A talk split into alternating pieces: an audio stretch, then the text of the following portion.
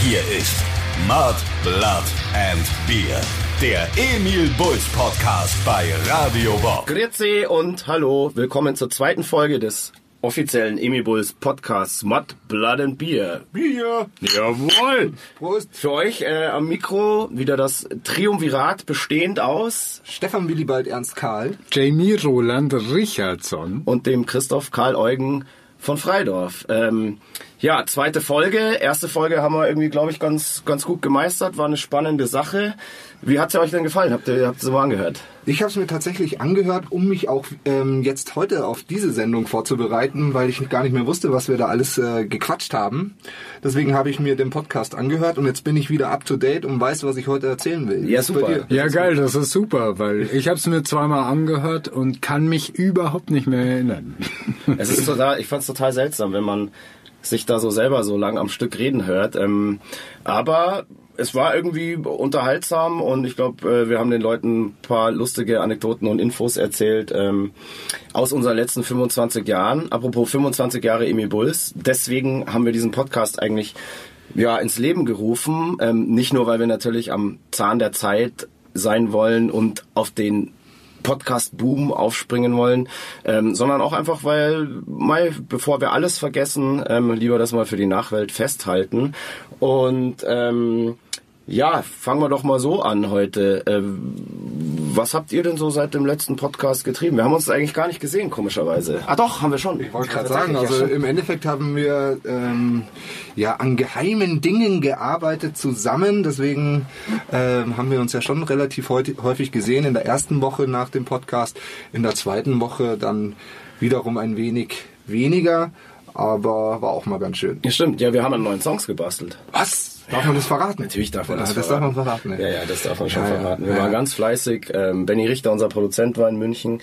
und Sleazy Keys. und wir haben uns ähm, eine Woche eingesperrt und an Demos weitergebastelt, die wir im Spätsommer in der Toskana schon ähm, geschrieben haben.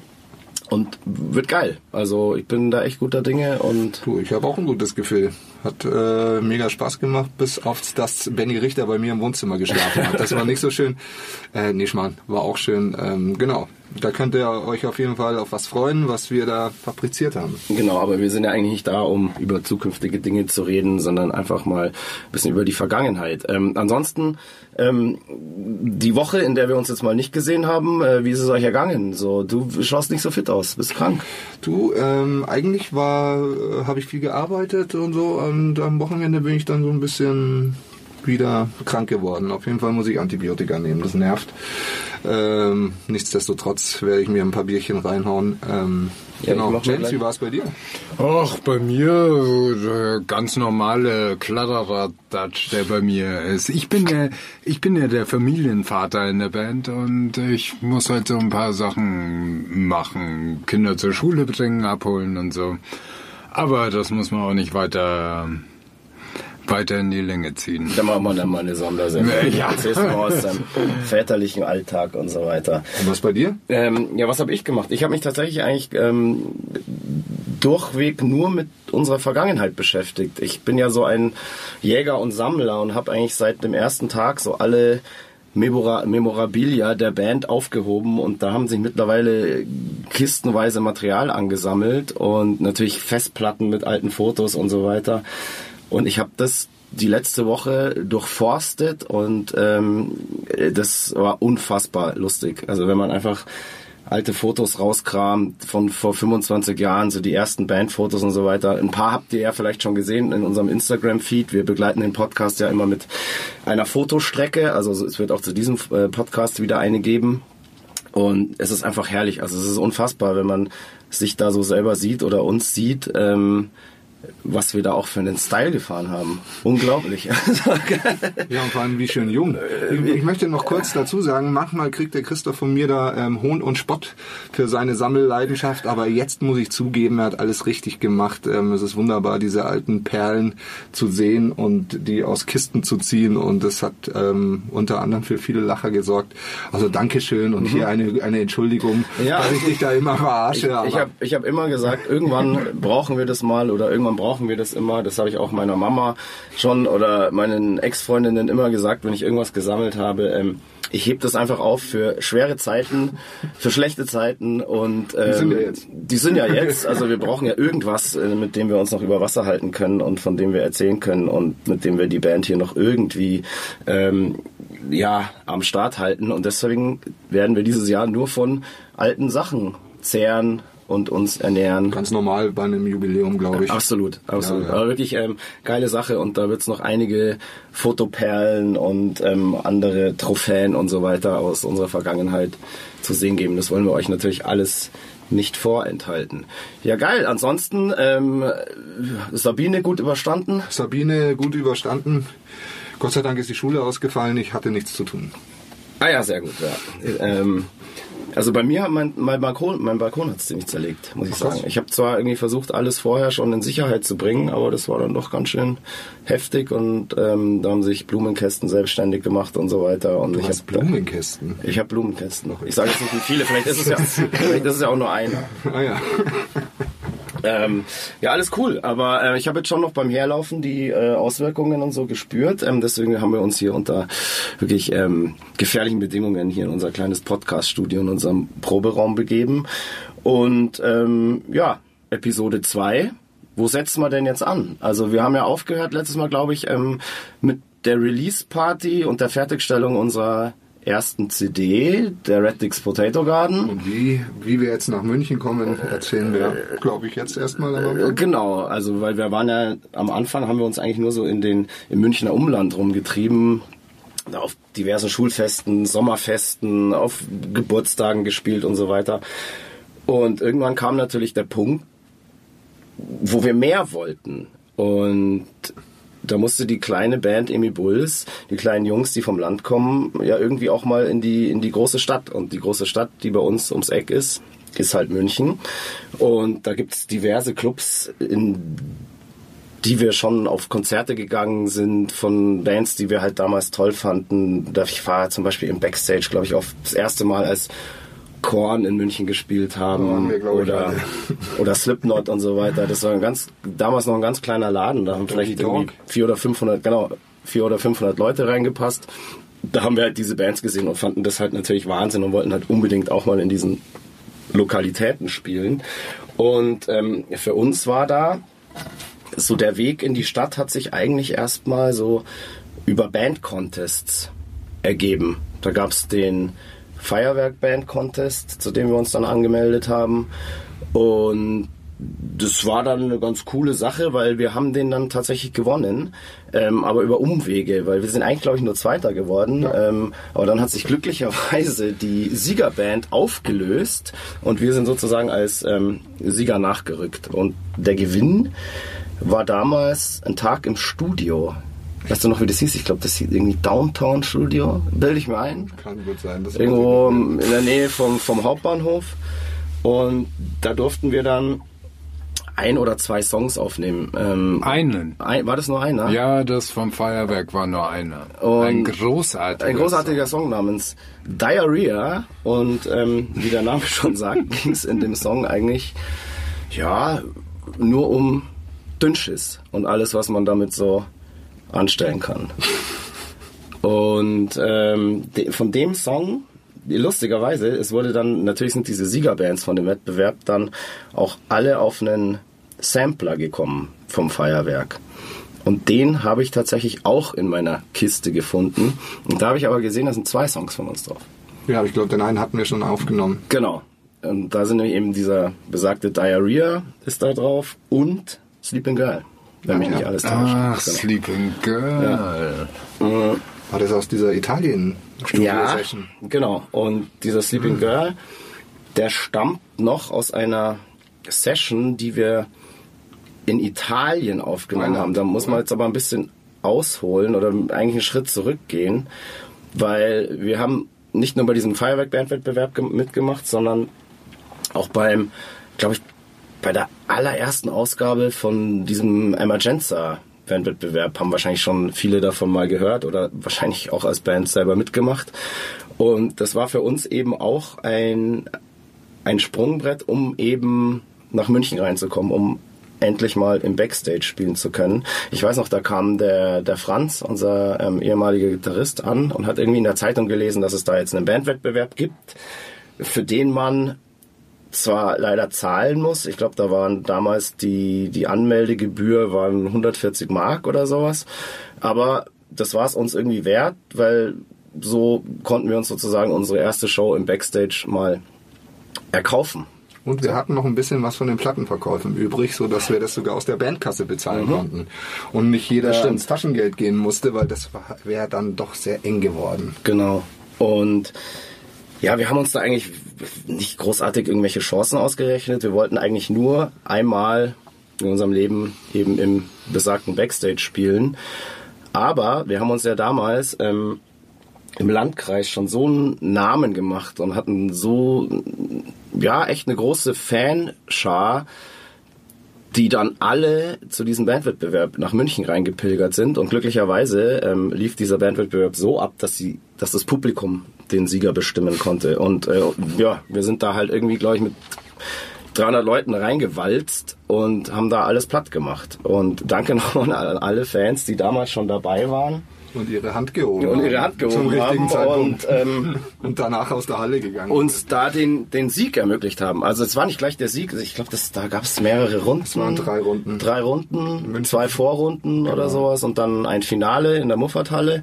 Und wir sind tatsächlich in dieses Finale gekommen. Und da war es völlig klar, dass wir das eigentlich gar nicht gewinnen können, weil da waren auch wirklich Bands dabei, die waren uns erstens mal technisch und erfahrungsmäßig und so weiter einfach schon weit, weit voraus. Aber, wie es der Teufel so will, ähm, dank unserer Fans haben wir auch das Ding gewuppt. Und ich werde das nie vergessen. Da gab es nämlich eine Band, das waren die, die Baba Cools, eine, eine Münchner Reggae-Band. Und die waren so siegessicher, ähm, dass die schon vor der Urteilsverkündung, glaube ich, irgendwie Shampoosflaschen aufgemacht haben und gefeiert haben. Die waren halt damals schon Profis. Die waren schon Profis, aber hey, da haben wir sie gefickt. Also unsere Fans haben die dann gefickt und wir haben das Ding gewonnen. Bäh. So schaut's ja, nämlich aus. Aber ich glaube, die haben einfach halt Champagner getrunken, weil sie immer Champagner getrunken haben. Das weiß ich nicht. Naja, so wir behaupten das so jetzt wie wir halt auch immer Bier trinken. Also der Legende nach haben, haben sie schon gefreut. Haben sie sich ja, zu früh gefreut. Ja, die haben sich zu früh gefreut. Genau. Aber äh, nette Jungs auf jeden Fall. Ja, absolut. Und dann kommen halt wir, Rüpel, an und wuppen das Ding und schwuppdiwupp dürfen wir zum Europafinale nach London fliegen. Das war lustig. Das war wirklich lustig. Es war auch als Band unser natürlich unser allererster Flug zusammen. Ich glaube, wir waren dann da drei Tage in London oder sowas und Mai, wenn so eine junge Band zum ersten Mal in einem Flieger sitzt und in, in eine fremde große Stadt fliegt, dann scheppert es halt auch und in ein, in ein anderes Klar. Land. Ich glaube, im Flugzeug ist der Alkohol schon ausgegangen. Wie meistens, wenn wir irgendwo hinfliegen. Ja, genau. Und das war echt eine aufregende Sache, weil wir haben da damals, hat das Finale dann stattgefunden im London Astoria, ein wirklich ähm, sehr, sehr renommierter Club. Ich war paar Jahre vorher schon mal in London und da bin ich da eben vorbeigelaufen und da haben da gerade Oasis gespielt. Ähm, die waren in, in, ihren Anfangstagen und ich habe mir nur gedacht, Oasis kenne ich nicht, gehe jetzt nicht rein. Bereue ich bis heute, hätte ich echt damals gerne gesehen. Und ja, dann durften wir da spielen. Also was heißt wir mussten. durften, wir mussten. und das war eigentlich gar nicht so, so easy, weil ich glaube, Moik und Jamie oder besonders Jamie waren damals noch so jung, dass sie eigentlich rechtlich gar keinen Zutritt zu diesem Club hatten. Und ich glaube, bis heute ist der Jamie, oder es hieß es damals, ich weiß nicht, ob es bis heute noch so ist, äh, der jüngste Musiker, der überhaupt dort aufgetreten ist. Ja, ich war auf jeden Fall noch minderjährig. Ja, also locker. Alle. Alle. Bis Also- auf mich. bis auf dich, ja. Du warst, glaube ich, 16, ich war schon 17. Ja, ja, es kann gut sein. Ja, spannend war das. Das war wirklich spannend und ähm, wir haben diesen, dieses Finale haben wir dann nicht gewonnen. Ich kann mich gar nicht mehr dran erinnern, wer den gewonnen hat. Ich glaube, irgendeine eine spanische Band. Ja, das war dann so ein Europafinale. Also von allen Ländern ähm, kamen dann dort die, die Gewinner. Ich glaube, es, es war irgendeine spanische Band. Ich erinnere mich da aber noch, das war total witzig. Nach unserer Show ähm, kam eine italienische Band zu uns im Backstage-Raum. Oder ich weiß nicht mehr, vielleicht haben wir uns auch den Backstage-Raum mit denen geteilt.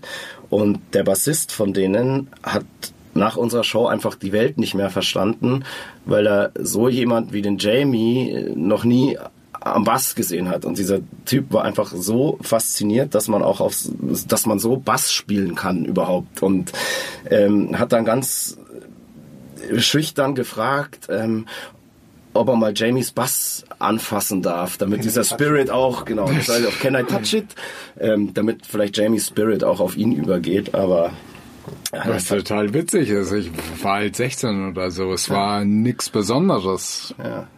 Was Und- der Jamie gemacht hat. Das war Doch, das war schon was Besonderes. Das war bei dir immer einzigartig und besonders, das muss man schon mal sagen.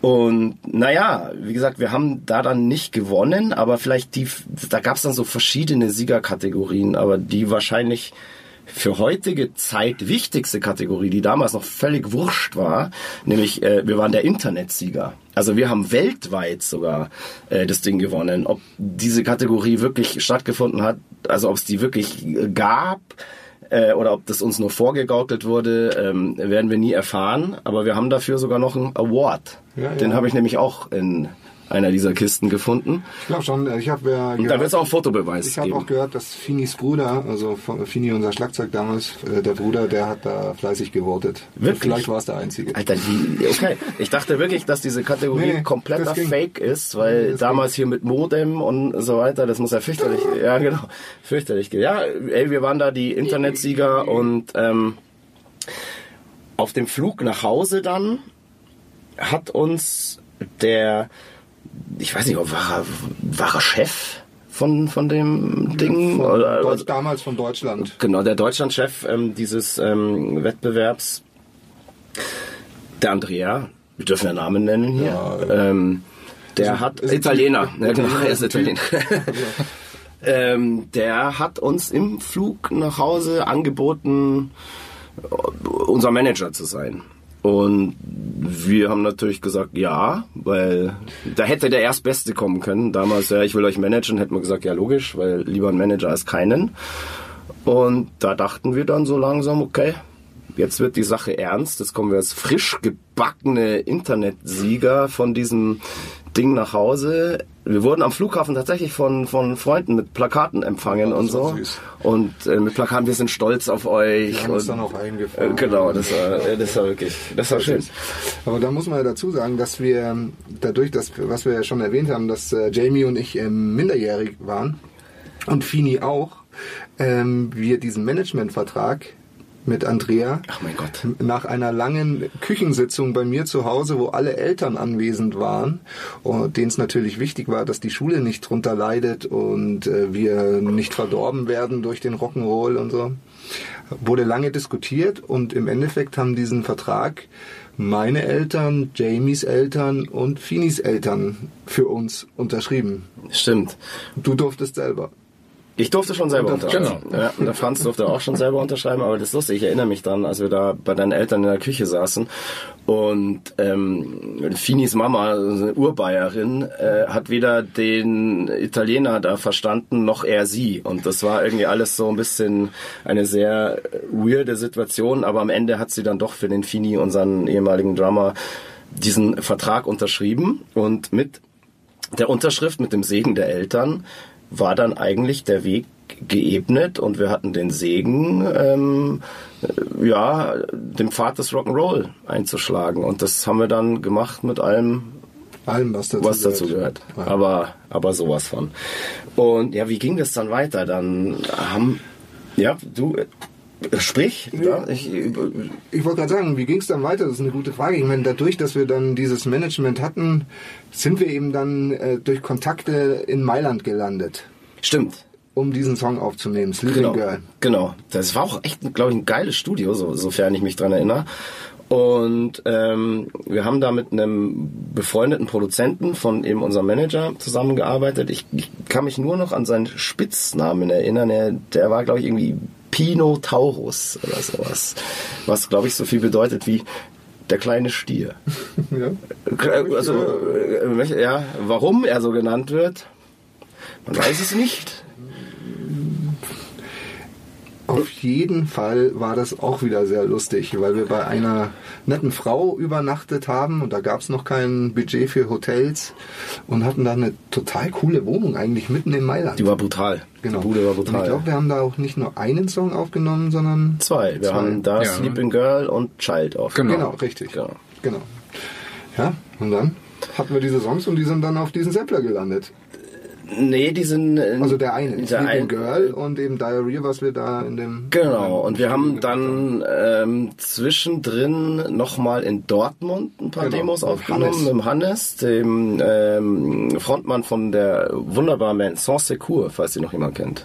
Also jetzt, es gibt ja Spotify, deshalb äh, schaut mal nach Sans Secours und äh, geile Band und da haben wir in Dortmund eben auch, glaube ich, zwei Tracks aufgenommen. Ich weiß nicht, ob es nochmal dieselben waren. Nee, da war Smells mit dabei und 1328. Okay, ja stimmt. Okay, also so haben wir uns dann mehr oder weniger Song für Song.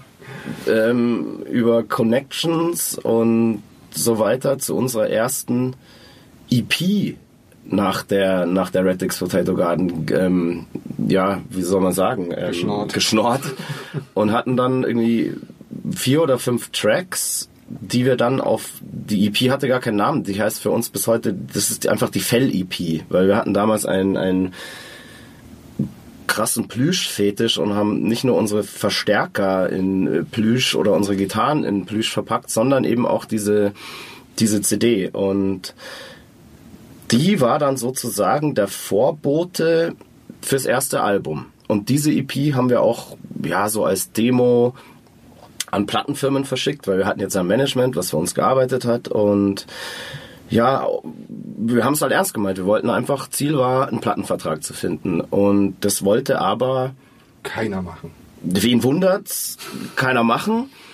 Und dann mussten wir uns halt selbst behelfen. Und beziehungsweise unser Management kam dann auf die glorreiche Idee, selbst ein kleines Label zu gründen. Oh My Sweet Records hieß es. Und da ging es dann relativ schnell dran. Okay, wir haben jetzt das eigene Label von unserem Management und jetzt müssen wir mal eine eigene komplette, wie sagt man, Full-Length-Platte aufnehmen. Nee, warte mal, jetzt, jetzt, jetzt warte mal, jetzt komme ich durcheinander. Nein, nee, ich komme gar nicht durcheinander. Da gab es da vorher noch einen Gitarristenwechsel. Das war ja dann genau die Phase, Genau. wo der Chrissy Schneider dann in die Band ist. Genau. Wo sich äh, die Wege vom Franz, unserem alten Gitarristen, und uns getrennt haben und Chrissy Schneider dann in, der, in die Band kam. Chrissy Schneider, a.k.a. Funky Fingers, Ricky Glam, Senor Sarto und Srö. Ja, liebe Grüße an Ja, dieser er Stelle. hört, Ähm, genau. Und man muss dazu erzählen, wie das zustande gekommen Ja, ist. das kann ich dir erzählen, weil ich habe den Chrissy kennengelernt. Ich hatte zu der Zeit damals ähm, ein, ich habe Gitarre in so einer äh, Stoner-Band gespielt namens Demon Wax. Der James auch hat. Der Jamie war da, glaube ich, der, der wurde dann von mir dann da noch nachrekrutiert. Ja, ich habe da irgendwann dann Schlagzeug gespielt und dann irgendwann mal Bass. Also genau, es genau. war Und wild. Ich habe eben in München beim Fortgehen ähm, ein paar Kumpels getroffen, äh, die eben gerade drauf und dran waren, ähm, eine Stoner-Band zu gründen. Und da ich auch total krasser Stoner-Fan bin und war, wollte ich da natürlich unbedingt dabei sein und die haben mir schon immer erzählt, so ja, da gibt's noch so einen krassen Gitarristen, der ist aber gerade noch, ich glaube in Australien oder so, im Urlaub oder whatever. Ähm, und der kommt dann aber auch und äh, ohne den kann da so, sowieso gar nichts schief gehen, weil das ist der krasseste Gitarrist aller Zeiten und so weiter. Und dann war, kam eines Tages der Tag, an dem Chrissy Schneider himself dann diesen Proberaum von Demon Wax betritt, glaube ich, sechs Monate lang keine Gitarre mehr in der Hand hatte und aus dem Nichts ein Riff rausscheißt, wo ich echt da stand, so, what the fuck, okay. Die Jungs haben nicht zu viel versprochen, der Typ ist echt krass. Und ich hatte damals, damals gleich gecheckt, wow, irgendwie, der Typ ist echt besonders, hat mega Talent, hat einen geilen Style, ähm, spielt Gitarre, wie ich es noch nie gesehen habe, lässig, cool, eigener Stil, ein bisschen Slash-mäßig, aber Immer eine Zigarette in der Fresse. ja, eine Zigarette in der Fresse, die Gitarre an den Fersen unten hängen. ähm, genau. Und, Und irgend- Chips aufnehmen. Genau. Und irgendwann war es dann so, dass, dass wir uns eben entschieden haben, uns ähm, vom Franz zu trennen, hieß, wir haben einen neuen Gitarristen gebraucht, also einen, einen Solo-Gitarristen wieder. Und ich weiß das noch, ich hatte natürlich den Chrissy auf dem Schirm, aber es hat echt einen unfassbaren Vollrausch gebraucht, damit ich die Eier habe, ihn zu fragen, weil ich mir ganz sicher war, er sagt sowieso nein, weil er Imi Bulls wahrscheinlich total scheiße findet und weil er einfach dafür eigentlich viel zu gut war. Aber das ist dann passiert. Also ich habe ich hab schon mal so angeteased, das war glaube ich im Backstage irgendwie beim Saufen, bin ich da schon mal über meinen Schatten gesprungen und habe so ganz vorsichtig mal gefragt. Und da hat er schon so durchklingen lassen, ja, könnte er sich irgendwie schon vorstellen, aber, aber, aber. Und dann sind wir irgendwann zusammen, Moik war auch da, war, James war auch da auf dem Dynamo. Ja, ja, wir waren. Sind wir zusammen auf dem Festival gefahren. Und da haben wir das dann irgendwie fix gemacht. Ja, da hat er gemerkt, was für liebenswerte Typen wir sind. Und ähm, da hat er sich ja auch immer Be Bedenkzeit genommen. Er war ja immer weg. Mhm. Er war ja immer weg. Er war immer und, weg, ja. Und wir gehen davon aus, er hat darüber nachgedacht, während er den Polypen bedient hat. Den Polypen, ja. Da gab es nämlich auf dem Festival so ein Fahrgeschäft. Und wir damals halt, was weiß ich, fünf Tage lang auf diesem Festival äh, sturzbetrunken und mit anderen Substanzen irgendwie vollgepumpt, haben uns dann irgendwann mal vorgestellt, dass der Chrissy eigentlich nur behauptet, er Schaut sich Bands an. er schaut sich Bands an und so weiter. In Wirklichkeit bedient er aber dieses komische Fahrgeschäft. Polypen gab es gleich auf der Wiesen und auf diversen anderen Volksfesten auch mal. Also findet jetzt wahrscheinlich keiner witzig, aber für uns war es Ja, einfach Wahnsinn. der Wahnsinn. Und wir haben uns im Schlamm gekugelt und totgelacht. Aber egal, was er gemacht hat, die Entscheidung ist äh, zu unseren Gunsten ähm, ausgefallen und er ist dann zu uns gekommen. Ja. Also an dieser Stelle nochmal vielen Dank an den Vibe und den Spirit des Dynamo Festivals, weil hätten wir das vielleicht irgendwo anders gemacht, hätte er sich vielleicht anders entschieden. Aber er konnte dann da nicht mehr raus. Da gibt's Pullach zum Beispiel. Genau. Und ja, somit war Senor Sarto, Ricky Glam, Ricky Funky Glam, Fingers, Funky Fingers, Rö, Chrissy Schneider, unser Gitarrist. Und ich weiß, ich war da unfassbar stolz drauf. Endlich mal einen gescheiten Gitarristen. In der Band zu haben. Ja, fand ich auch sehr bewundernswert, dass du das geschafft hast. Ja. Du hast ja viel von ihm gelernt. Ja, geht so. Zum Beispiel, dass man auf seiner Gitarre einfach nicht spielen kann. Nee, das ging nicht. Das ist unfassbar. Ich Also, glaub, der hat einfach die dünnsten Seiten der Welt einmal aufgezogen. ja, der, die dünnsten die Seiten, aber am tiefsten gestimmt Ja. und äh, man konnte die einfach nicht. Es gab halt einen Menschen auf der Welt, der die greifen konnte und das war er selber. Und ähm, ja, Chrissy war in der Band. Ab dann ging's los und dann ging's auch schon relativ schnell ins Studio. Wie gesagt, wir hatten über unser Management das, das erste Label. Hab ich, über, bin ich gerade zu schnell? Ich glaube, das war dann die Zeit, wo wir als Band tatsächlich am meisten geprobt haben. Ja, absolut. Wir Also haben vor uns, diesem Studio von der Monogamie. wir hatten eine Zeit lang jeden Tag Bandprobe. Jeden Tag. Wir hatten auch hatte eine Zivi. feste Uhrzeit. Ja, ja, immer 17 Uhr. 17 Uhr, genau. Und wer zu spät kommt, ähm, äh, kam, musste Kohle zahlen. Ja, was der Chrissy war, was der Chrissy war, weil er immer zu spät definitiv, kam. ja. Eine halbe glaub, Stunde oder so. 1000 Mark. Nur von Chrissy Schneider in dieser, in dieser Sagen wir so. die uns bis heute, sagen wir so. Naja, das sagen wir stimmt. so, wir hatten, auf, wieder weggeschnort. ja, wir hatten auf jeden Fall immer Bier.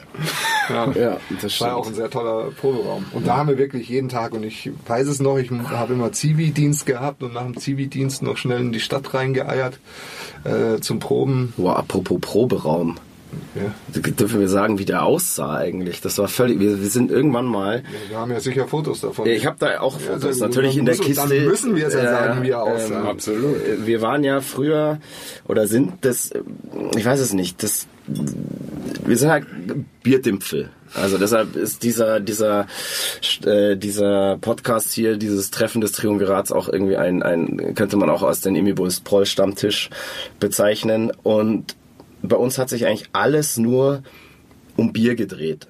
Und so haben wir halt auch mehr oder weniger unseren, unseren ersten Proberaum gestaltet, also das heißt unseren ersten, ähm, damals den Proberaum, der war hier in München an der, an der Donnersberger Brücke im Schenkerhaus hieß es damals, ein, ein Riesending, das war fast wie so eine kleine Wohnung, das hatte 120 Quadratmeter, mit verschiedenen Räumen und in dem größten Raum haben wir eben geprobt. Hat und 400 Mark gekostet oder was? 400 Mark damals, das ist lächerlich. 350 Ja, Mark.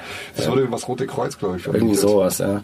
Und wir haben dann wirklich so diesen, diesen Proberaum, in dem wir immer unser, also in dem wir halt unser Zeug aufgebaut hatten und so weiter, den haben wir eigentlich äh, geschmückt wie, wie ein Bierzelt. Also wir haben den wirklich von oben bis unten in blau-weißen Rauten Also in dem Raum, wo wir gestrichen. haben. Genau, ja. genau. Meine, wir, genau, ja. In blau-weißen Rauten haben wir den gestrichen und da drin haben wir dann geprobt und wahrscheinlich haben wir da auch so viel geprobt, weil wir einfach so gerne in diesem Raum waren. Ja, ich meine, wir hatten da ein Wohnzimmer und ein Tanzzimmer. Mhm. Absolut. Ja. Ich bin Ja, einmal ja. zur Bandprobe gekommen, da saßen irgendwelche Punks bei uns im Wohnzimmer und haben da einfach gesoffen. Ja, Wer ja, hat die dieser, da reingelassen? Keine Ahnung, die Tür war einfach offen. dieser Proberaum, der war wirklich legendär, weil wie ich gerade schon gesagt habe, das war fast fast eine Wohnung und wir hatten da mega viel Platz, hatten dann einen Diskoraum, ein Wohnzimmer, im Gang gab es einen riesen Kühlschrank ähm, und da haben einfach permanent Partys stattgefunden, auch von Die Leuten, Bierspielecke. die, ne, eine Bierspiel, Trinkspielecke hat man natürlich. Permanent haben da irgendwelche Partys stattgefunden, auch von Leuten, die wir gar nicht kannten. Weil das hat sich irgendwie rumgesprochen, boah, die Emil Bulls, äh, da gibt's so eine Band, die haben da äh, einen riesen Proberaum und die sind eh meistens da und da kann man immer feiern, die wollen halt mittrinken. Wie es in diesem Gang aussah. Ja. Das kannst du nicht Das war wirklich, das war das Sodom, Sodom und Gomorra ging da ab. Ja, aber Ähm, nur und ich- wegen uns. Und ich erinnere mich Nein, nein, waren dann schon irgendwann auch andere Bands. Ich erinnere mich noch, irgendwann war da wirklich eine Party, da waren so wahrscheinlich 400 Leute, also das Ding war komplett voll und die Leute saßen da, da gab so ein, so ein, so ein, vom Wohnzimmer aus so ein, so ein Blechdach nach unten, so ein schräg abfallendes. Und da saßen die Leute dann draußen und irgendjemand hat dann irgendwann mal, weil es zu laut war oder was ich, auch äh, die Bullen gerufen. Und die Leute, die da auf diesem Dach draußen saßen, hatten natürlich nichts Besseres zu tun, als Flaschen äh, nach diesen Polizeiautos zu schmeißen. Und natürlich sind die sofort oben bei uns da eingewalzt, waren aber genauso schnell wieder weg, weil sie mit der Situation völlig überfordert waren. Die haben irgendwie gedacht, da sitzen jetzt irgendwie zwei, drei Punks auf dem Dach und machen irgendwie Trouble und kommen dann da hoch und stehen auf einmal so, in so einer Meute von 400 Leuten, die völlig durchdrehen und da feiern. Und ja, genauso schnell waren sie wieder weg. Und ähm, lange Rede, kurzer Sinn, wir haben uns dort verdammt wohlgefühlt. Und da sind auch ganz, ganz wichtige Songs unserer Karriere entstanden. Da war echt noch ein guter Spirit Wie und gesagt, wir haben da sehr viel geprobt, was, äh, wie schon angeteasert, so die intensivste Probephase unserer Karriere und haben da das Album vorbereitet, bevor wir dann im, ich glaube, Dezember ähm, ins Studio gegangen sind. Ich bilde mir ein, dass es Dezember war, war das so spät. Monogamie. haben krass. wir angefangen. Ja. Angefangen und dann haben wir auch das Millennium bei uns im Proberaum Ja, um gefeiert. Gottes Willen, von dem äh, habe ich aber nur die erste halbe Stunde mitgekriegt. Aber das ist eine andere Geschichte, da vielleicht kommen wir da nochmal dazu. Ja, aber jetzt chronologisch richtig. Chronologisch, chronologisch wäre es richtig. Ähm, naja, nee, wir haben ja zwischendrin vor dem Millennium noch die Platte aufgenommen. Nee, die haben wir quasi übers Jahr. Nein, die Monogamie kam doch natürlich vor dem Millennium raus, weil nach dem Ja. Millennium haben wir ja direkt die Angel aufgenommen. Absolut. Ja. Kam, Monogamy kam 99. Ja, absolut. Also wir müssen, wir müssen kurz wieder zurückgehen. Nein, Doch? ihr seid falsch. Nee, wir sind überhaupt nicht falsch. Da brauchen wir jetzt auch überhaupt nicht streiten. Du hast, du bist einfach, hast einfach nicht recht. Nein, ich habe recht. Nein. Doch. Wie soll denn das, wie soll denn das gehen? Machen wir Pause. Nee,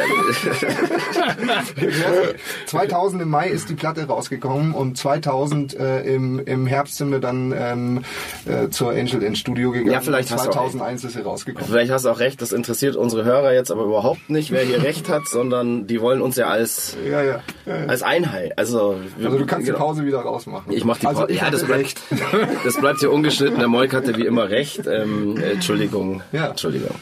Ähm, genau. Aber jetzt noch mal kurz zurück. Wir natürlich ähm, vollen Elans im, im in einem Alter, wo man voll im Saft steht, äh, äh, kreativ auf, auf dem Zenit unseres Schaffens bis dato, ähm, waren heiß, eine komplette Platte aufzunehmen. Und wir haben uns damals für das Langfull Studio entschieden. Die Platte im Langfull Studio in, wie hieß das, das Kaff da da nochmal? Äh, nee, ja, da irgendwo in der Ecke. Günzel, Puchheim. Eichstätt? Nee, Eichstätt. Eichenau. Eichenau, genau. Nicht so Irgendwas falsch. mit Eich Genau, ja, im Langfull Studio Eichenau draußen.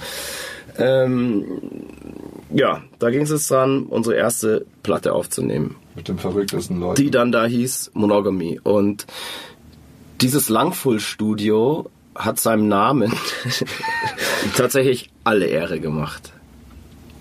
Weil da wurde einfach nur gekifft. Nur. Von früh bis spät. Und die Musiker haben am wenigsten abbekommen. ja, aber die Musiker, ich erinnere mich noch dran, also wir, wir sind damals wie heute keine krassen Kiffer gewesen. Aber es war so, ich erinnere mich noch dran, dass der Chrissy wirklich, bevor da losgelegt würde, wurde, sich erstmal einrauchen musste, Musste. weil die Produzenten dort das so wollten. Und da wurde er dann erst halt mal, bevor der erste Take gemacht wurde, eine Stunde gekifft, bis der Typ eigentlich überhaupt nicht mehr wusste, wie er heißt und wo oben und unten ist. Und dann wurde getrackt. Und wenn es mal beim Tracken dann nicht so geflaut hat, dann wurde noch mehr reingekifft, weil die Typen die Philosophie hatte, kiff mehr, dann bist du auch tighter und so weiter. Hm. Ja, Hört man nicht. hört man nicht, aber ähm, sagen wir mal so, die, die Aufnahmen haben sich dann schon diverse Male auch in die Länge gezogen und hätte auch schneller gehen können, aber war eine geile Zeit da. Das war so, war ein Kellerstudio, echt gemütlich, mit äh, eigener Küche und so weiter, Dusche, also für uns eigentlich ein totaler Luxus. Und ich erinnere mich da auch an so eine geile Geschichte. Da ist der Strom ausgefallen. Der Stromausfall. Ja, ja. Das war Wahnsinn. So eines Tages, wir kommen da an, es war noch relativ früh, also mittags, und auf einmal fällt in diesem kompletten Studio der Strom aus. Ganz Eichenau. Ach, in ganz Eichenau war das. Ich weiß es nicht. Das ist auch nicht, aber Und dann kam einer der Studiochefs auf die glorreiche Idee, nachdem es ist, war schon, sie haben natürlich irgendwie bei irgendeinem, weiß nicht, Stadtwerke irgendwas angerufen und so weiter und da hieß es, ja, da kommt dann irgendwann mal einer vorbei, weil da hat es irgendeine krasse Hauptsicherung durchgehauen, die man jetzt nicht alleine wieder in Gang bringen kann. Der kam dann auf die glorreiche Idee, Öl zu rauchen ähm, für die Kiff-unerfahrenen Menschen unter euch, ähm, Öl ist so die, ja, schade, es ist der Andi Bock nicht da, der könnte das jetzt ihr könnt es sehr gut erklären. perfekt erklären. Ähm, da, das ist so die, die Essenz des THC in, in, in äh, na, wie sagt man, in, Öliger Form. in, nein, nicht in Öl, das ist ja erstmal kein Öl, du, das ist Wachs. ja äh, Steine, also Nee, Sprat. Wachs. Nee, Also- nee, nee, nee, nee. Ja, es ist so Wachs, ich weiß, so so wachsmäßig, Wachs- genau, also so die, ja. genau. Und das hat er dann ähm, Auf so einem auf einem auf einem er Messer hat er das heiß gemacht, nicht im. Löffel. Äh, ja, das, aber dann wird es flüssiger eben. genau, dann wird das Wachs flüssig, dann, dann, dann, dann streichst du das irgendwie so auf den Tabak drauf und dann rauchst du das. Und mei, wir in unserem jugendlichen Leichtsinn damals haben da natürlich mitgeraucht. Und bei mir ist das so, wenn ich alle Jubeljahre mal kiff, ist das ich bin dann halt einfach sechs Stunden außer Gefecht und ich weiß es noch, wie ich. Es hat dann ewig lang gedauert, bis dieser, bis dieser Typ ähm, da von den Stadtwerken kam und diese Sicherung ähm, ausgewechselt hat und wir sind da wirklich, ich bin wie ein Zombie durch dieses Studio und bin überhaupt nicht mehr klargekommen und das, als das Licht dann wieder ging, wurde es nicht besser, eher noch beängstigender und ja, das war da eine ganz schöne Anekdote und ich bin mir ziemlich sicher, dass damals auch Folgendes passiert ist.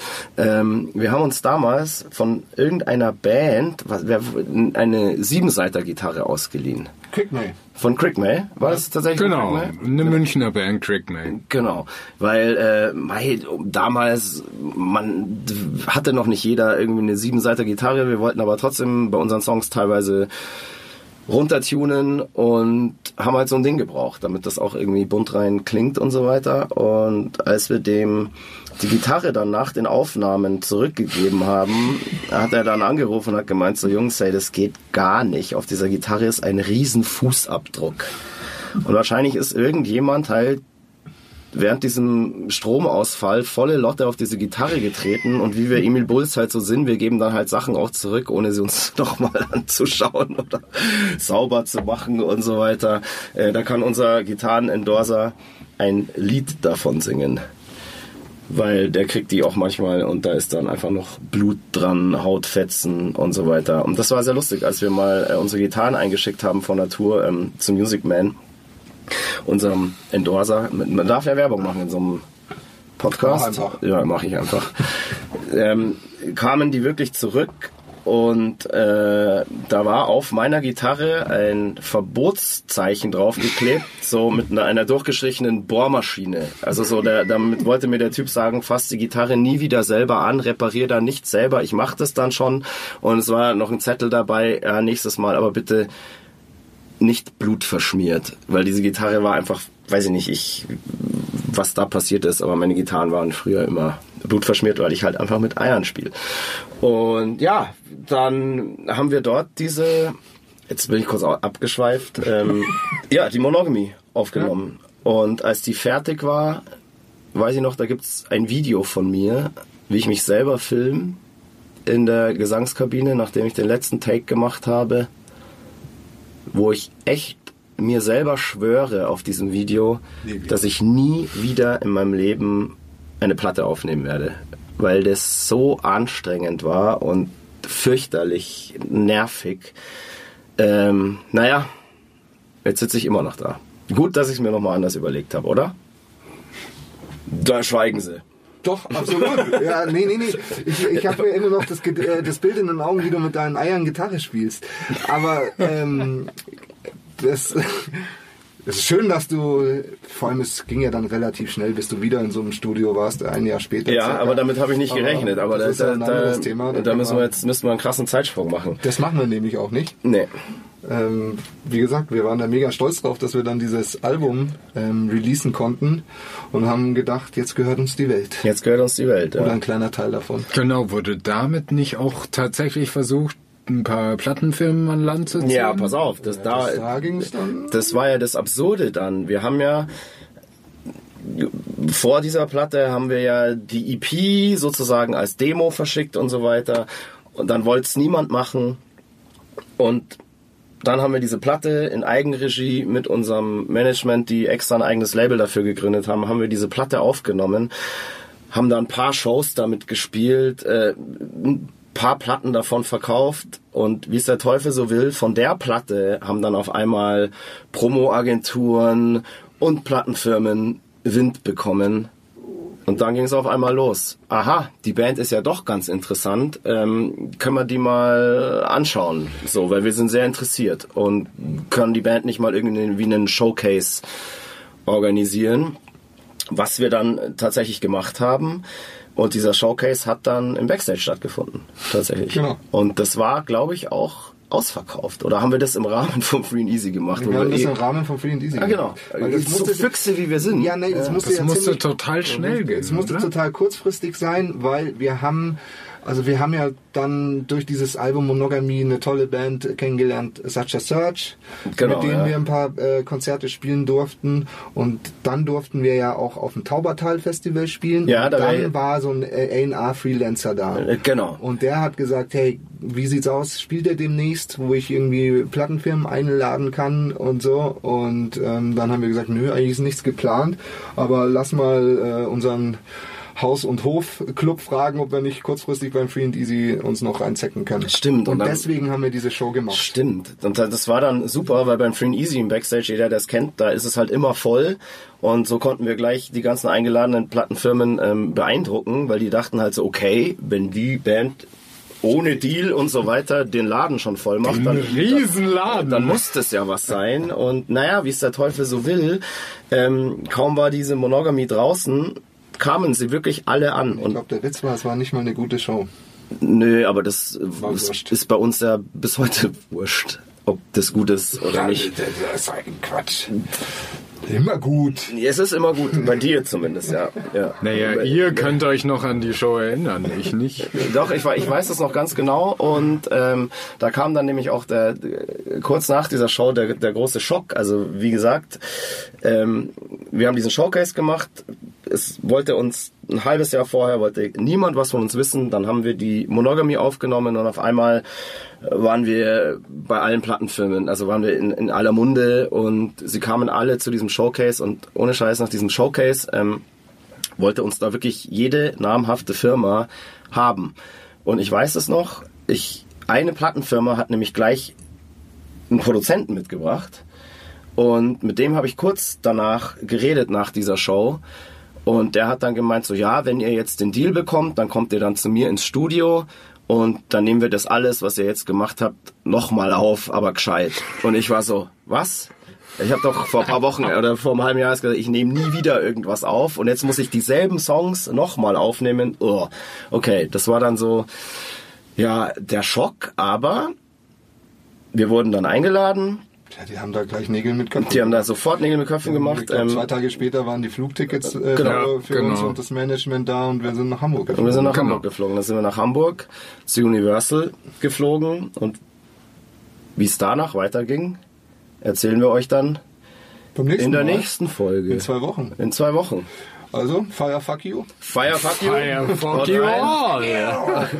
Eure Emil Bulls, haut rein. Äh, ich hoffe, äh, wir hoffen, ihr hattet Spaß. Und ähm, es geht spannend weiter. Wir haben ja jetzt schon die ersten fünf Jahre unserer Bandgeschichte haben wir jetzt in diesen zwei Podcasts schon mal abgehakt und uns gibt's ja 25 Jahre, also es gibt noch Viel genug, zu erzählen. genug und viel zu erzählen. Haut rein, bleibt sauber, passt auf euch auf. Fire, fuck you! Das war Mud, Blood and Beer, der Emil Bulls Podcast bei Radio Bob. Mehr davon jederzeit auf radiobob.de und in der MyBob App für euer Smartphone. Radio Bob, Deutschlands größtes Rockradio.